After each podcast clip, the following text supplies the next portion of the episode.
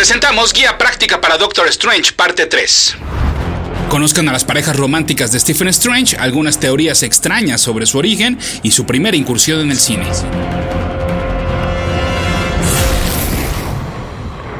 Escuchas. Escuchas un podcast de Dixo. Escuchas a Capitán Pada y sus monitos. Capitán Pada y sus monitos. Cómics y fantasía con Héctor Padilla. Por Dixo. La productora de podcast más importante en habla hispana. Mi correo electrónico es el mail de pada.dixo.com. Esto es todo seguidito, el mail de pada.dixo.com. Y mi Twitter es arroba ese auto para que ustedes sigan a ese auto.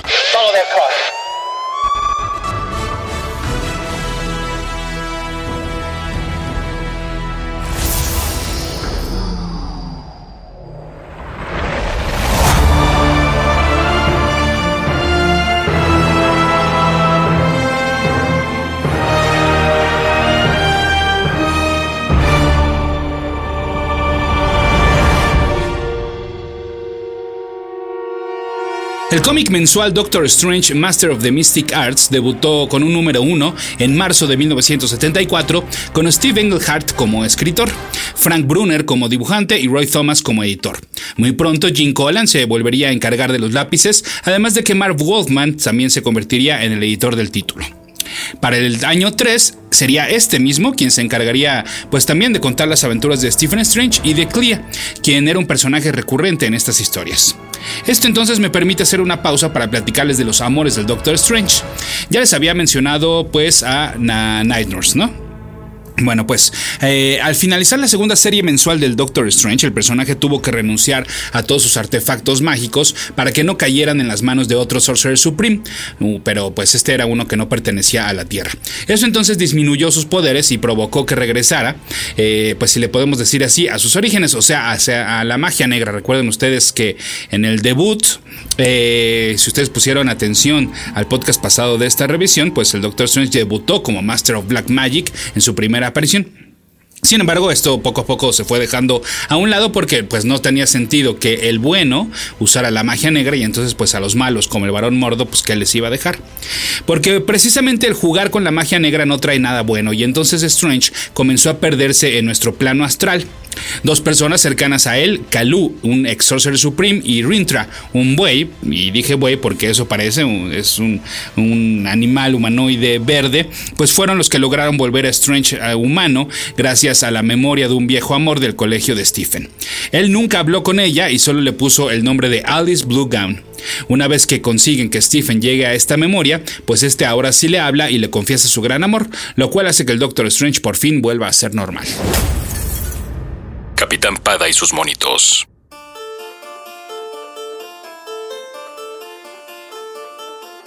También tenemos a Kimberly, una rica y guapa mujer que conocía a Stephen antes del accidente y con la cual también tenía una relación romántica. Desafortunadamente para ella, este personaje ha servido para mostrar, o más bien reafirmar, que antes de convertirse en el superhéroe, sí que era un tipo bastante engreído, pues solía tener muchas mujeres, como esta, para levantar su ego, y luego votarlas, pues sin mayor razón sino el aburrimiento. Esto ha sido contado, por supuesto, tiempo después, y entonces se nos ha mostrado un Stephen muy solo y con mucha tristeza, que ocultaba con actitudes como esta. Mucha atención aquí porque en un momento les cuento algo relacionado pues precisamente con esta con esta eh, pues revisión del personaje. Y ya que hablamos de las chicas de su pasado, pues tenemos a Madeleine Revel, una traductora de las Naciones Unidas a la cual Stephen conoció cuando iba en la escuela médica. Ambos se enamoraron a tal grado que nuestro muchacho le propuso matrimonio, pero ella no aceptó, pues ya veía ciertas actitudes arrogantes y de codicia en el joven. Años después, ella ya casada y bajo el nombre de Madeleine de Saint Germain, fue secuestrada para tenderle una trampa a Strange. En su mente, la chica necesitaba de una operación, pero en realidad lo que los manipuladores querían era que Strange hiciera un sacrificio de sangre y esto provocaría que ya nunca pudiera ejercer la hechicería. Como ya se imaginarán, pues todo salió bien y junto con Madeleine en esta y otras aventuras se enfrentó a personajes como Azrael, Barón Mordo y Man Así es, mujeres de su pasado han habido varios y no solo aquí las, eh, las que aquí les menciono, perdón, sino que también han habido chicas relacionadas con la magia. Tal es el caso de Victoria Bentley, que de hecho fue de los primeros personajes de soporte de Strange. Ella apareció en la tercera historia del personaje, en aquella del Strange Tale 114, y de hecho pues en esa aventura lo salvó del varón eh, del varón mordo usando magia, porque esta chica también estaba interesada en estos temas. Victoria pues se convirtió en un personaje que iba y venía, pero hoy en día pues se critica mucho que la presentaban pues como la mujer que se moría de amor por el protagonista y este no daba ni un quinto por ella, y que apenas si la volteaba a ver con otros ojos que no fueran los de la amistad y el compañerismo. Afortunadamente para ella se dio cuenta tiempo después de que ahí no iba a pasar nada y entonces buscó mejor suerte con Dwayne Whitman, el Black Knight. Pero pues nada, y además lo peor es que la mujer murió precisamente tratando de defender a este superhéroe de un villano. Capitán Pada y sus monitos. El caso de Morgana Blessing es por demás curioso. Es una escritora que busca conocer al Doctor Strange para consultarle sobre un nuevo libro que ella está escribiendo. A partir de ahí comienzan a frecuentarse y Clea, en ese momento, novia de Stephen, descubre que este y Morgana habían sido amantes en diferentes ocasiones en vidas pasadas. Esto provoca que Clea deje al doctor, ya que sabe que no puede pelear contra el destino. Sin embargo, pues es precisamente esto lo que detona que Strange busque consuelo en Morgana. En una ocasión en la cual supuestamente Stephen muere, pues ella lanza un libro biográfico donde contaba muchos secretos del héroe, y cuando se revela que este sigue vivo, pues está muy enojado con Morgana por haber revelado su historia. Eventualmente terminan siendo amigos y de hecho Morgana por un tiempo salió con el hermano de Stephen, Víctor. Sí, resulta ser que tiene un hermano, pero no me voy a tener en él ahorita, porque al ratito les platico. Porque además eh, lo más curioso de Morgana no es todo esto que les acabo de contar, sino una historia que ocurrió fuera de las páginas. Y aquí me voy a adelantar un poquito en el tiempo. En 1990 salió el número 15 de una nueva serie mensual de Doctor Strange. Este número fue realizado por Roy y Dan Thomas, con el dibujante Jackson Guys, quien también se encargó de la portada. En esta se leía el título El misterio de Morgana Blessing. En el fondo estaba el rostro de Morgana, que en realidad era una fotografía alterada. El problema es que la fotografía era más o menos reconocible. Se trataba de la cara de la cantante Amy Grant, tal cual salía en la portada de su disco de grandes éxitos, The Collection, que había salido en 1990. Si no ubican a Amy Grant, eh, escúchenla.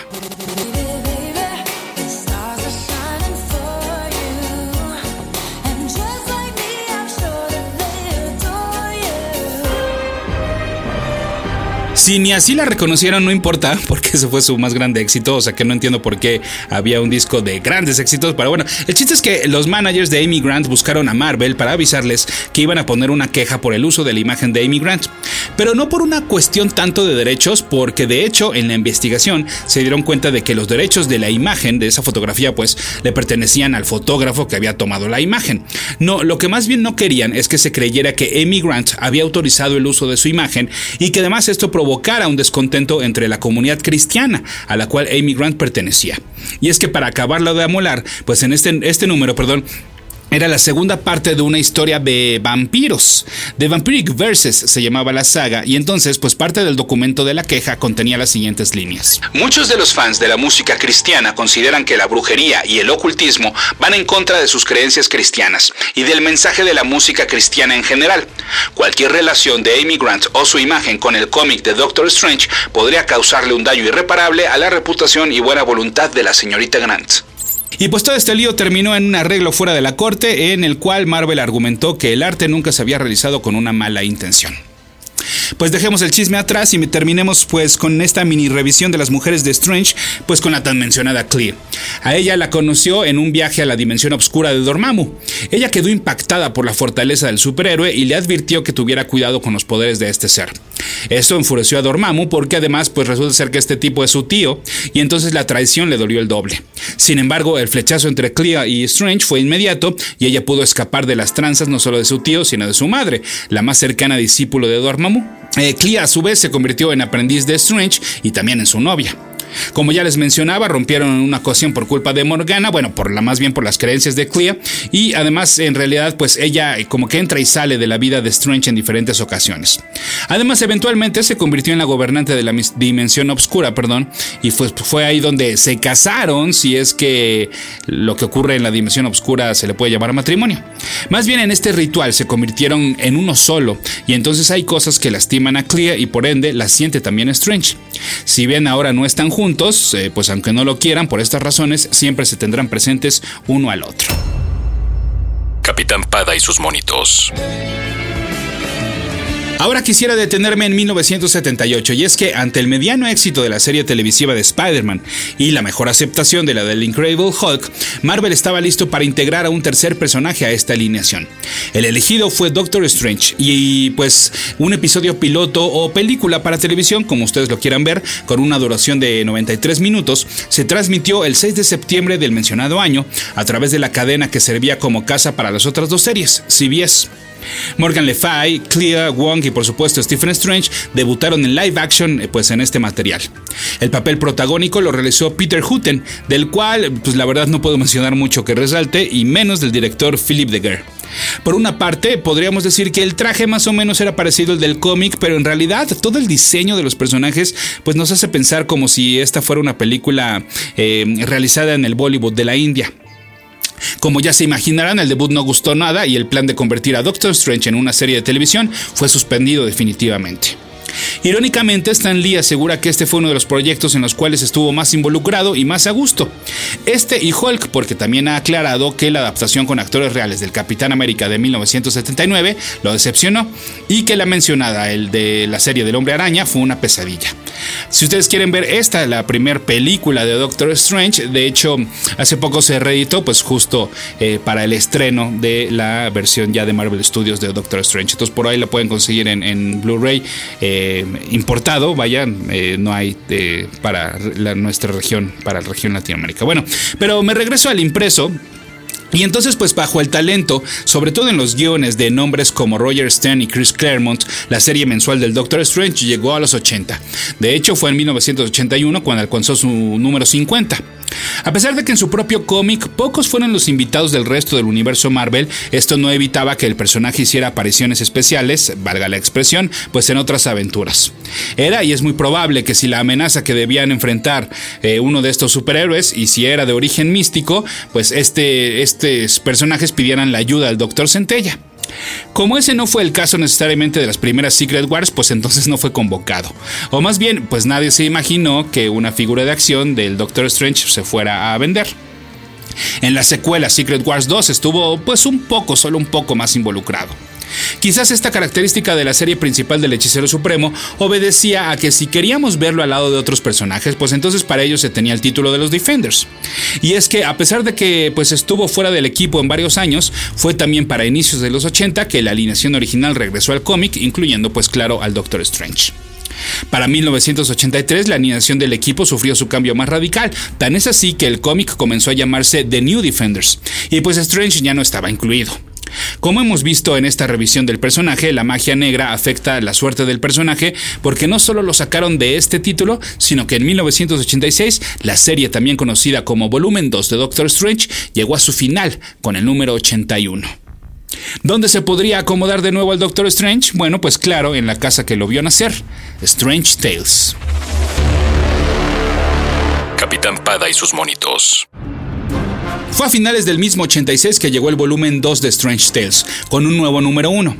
Nuevamente se trataba de un título compartido, las aventuras del Doctor Extraño en una mitad y las del dúo mutante Cloak and Dagger.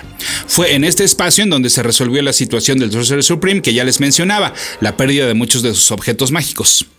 Fueron 19 números los que duró esta nueva Strange Tales, por lo que entonces, si hacen cuentas, se darán cuenta de que terminó en 1988. Pero no se preocupen, porque solo pasaron dos meses para que viéramos un nuevo número 1 de Doctor Strange con el subtítulo en las portadas Sorcerer Supreme. El encargado de los guiones era el mismo que lo viene escribiendo desde años anteriores, Peter V. Gillis. Algo llamaba la atención de estos primeros números para aquellos que quizás no habían leído sus aventuras en Strange Tales es que, pues al más puro estilo de Nick Fury y Catalina Krill, Stephen portaba un parche en el ojo izquierdo. Lo que había pasado es que el demonio Gasgasash Nihir, algo así, había destruido su ojo en el número 10 de aquella serie, de la serie anterior a esta. Eh, para el número 7 de este nuevo cómic mensual del Doctor Strange, pues Agamotto le reemplazó el órgano con el ojo de uno de sus enemigos, Silver Dagger. Esto está medio creepy, sí, sobre todo cuando además ese ojo tenía un poco de energía oscura, la cual usó Dormammu para regresar a la vida y apoderarse del cuerpo de Doctor Strange. Además, una característica de esta versión del cómic del mago es que algunos números dedicaron sus últimas páginas a contar historias cortitas y seriadas con diferentes temas, relacionadas con la historia del personaje y con la magia en general del universo Marvel. Por ejemplo, pues vimos la saga de The Murdoch Chronicles, historias de Brother Voodoo, de Werewolf by Night o del Darkhold, un libro que en poco tiempo le daría mucha lata al universo Marvel. En esta nueva serie, a Strange le tocó vivir los actos de venganza, este crossover de entre varios títulos Marvel, y así se enfrentó al Hobgoblin en su versión demoníaca, al Executioner y a Enchantress, los enemigos de Thor, y a Arcon, villano principalmente de los Avengers. Hemos entrado ya a los 90 y es momento entonces de contarles de qué se trataba pues aquella saga que ya les mencionaba, The Vampiric Verses. Capitán Pada y sus monitos. Como ya les decía, pues es común revisitar en diferentes ocasiones el pasado de los personajes. Los autores siempre buscan ampliar el origen o las historias que al momento de ser creados se contaron en pocas páginas, pues como el más claro ejemplo que tenemos es Doctor Strange, que se contó eh, pues en, muy pocas páginas, ¿no? Así entonces, pues en años posteriores nos enteramos del mencionado hermano de Stephen, Víctor, y del resto de su familia. Donna era hermana de Stephen y el curarla cuando eran chicos fue lo que lo motivó a estudiar medicina. Sin embargo, la chica tendría un destino menos positivo, ya que años después, en unas vacaciones al estar nadando, le dio un calambre y Stephen le encontró ya ahogada. Por si fuera poco esta tragedia, la madre de los Strange también falleció y esto hizo que Stephen se refugiara en su carrera como doctor, pero no de la mejor manera, sino que pues eh, comenzó esta transformación en un tipo payaso, engreído y egoísta. Lo peor vino cuando a los pocos años su padre también murió y Stephen, pues en un estado completamente eh, pues obscuro, se negó a asistir al funeral. Esto provocó el enojo del otro integrante de la familia, Víctor, quien fue y le reclamó a su hermano. Enfurecido salió corriendo de su encuentro con Stephen y fue atropellado, muriendo al instante. Sintiéndose culpable, el único Strange vivo, mm, eh, pues no siguió con los protocolos y procesos funerarios normales, sino que congeló a su hermano, esperando que en un futuro la medicina o la magia pudieran revivirlo. La historia de Stephen y eventualmente del personaje conocido como Doctor Strange pues se desarrolló como ya les he contado, pero también nos enteramos que recién ascendido al puesto de Sorcerer Supreme quiso usar el famoso libro de los Vishanti para ayudar a su hermano. Sin embargo, en su lugar leyó los llamados versos vampíricos y entonces convirtió a Víctor en un vampiro sin que Stephen lo supiera y volvió a, dejarlo congelado pero ya no como humano. Esto entonces pues le pasó factura y como ya se imaginaron llegamos a un enfrentamiento entre Víctor el vampiro y Stephen el mago. Esto ocurrió en 1991 eh, y después eh, la siguiente gran aventura de Stephen Strange pues fue al, involucrarse en la saga Infinity Gauntlet y en sus secuelas, claro, Infinity War e Infinity Crusade. Doctor Strange estuvo muy involucrado en esta historia, pero que pues, no solo lo vimos, tanto en su serie principal como en los títulos que se involucraron en este crossover, sino, pues incluyendo también las series principales.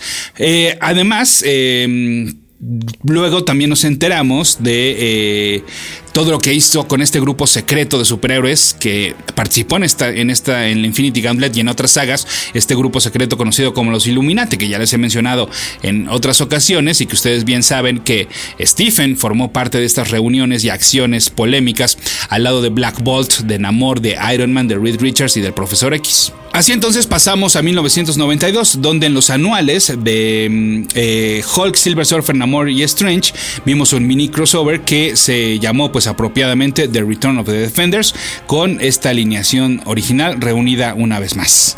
Pero pues esos fueron los mejores años de Doctor Strange en la década de los 90 porque para el número 60 de su propia serie sufriría una nueva transformación radical y quizás una de las más forzadas. Pero de esa y pues ya poniéndonos al corriente de qué está Doctor Strange hoy en día, les platico en el siguiente podcast de Capítulo